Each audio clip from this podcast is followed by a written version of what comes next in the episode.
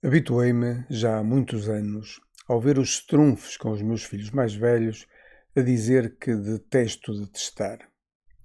De facto, detesto detestar, mas há coisas que detesto mais ainda e que me fazem ter de o fazer.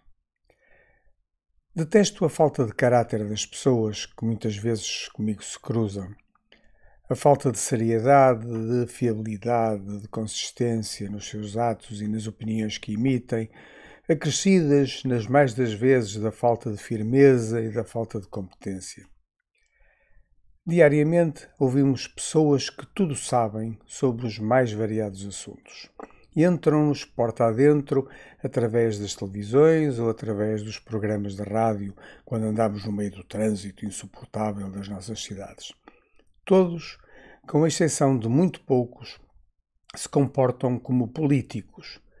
Não dos que têm sentido de Estado, eh, que são competentes e sérios, mas dos que nasceram sem sentido algum e tentam, quais alpinistas, subir suavemente e sair nas vistas pelas nada íngremes ladeiras dos partidos políticos. Também proliferam nas redes sociais, onde se acicatam os ânimos e os insultos anónimos são a ordem do dia. Detesto que no dia a dia, nas conversas de café, se repitam as mesmas ideias feitas nas rádios, televisões e redes sociais, onde, primeiro, deveriam contar as pessoas e as empresas e depois os cargos de cada um.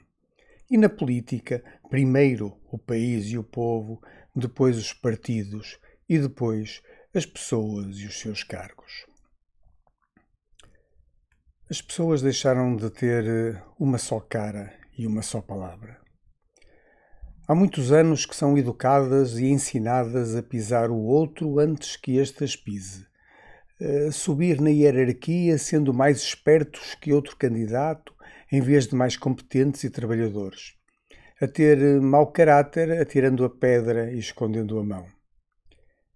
E o maior problema, e o que eu mais detesto, é que os que assim não são, os que têm bom caráter e são competentes, são relegados para planos secundários ou são até mesmo desconsiderados.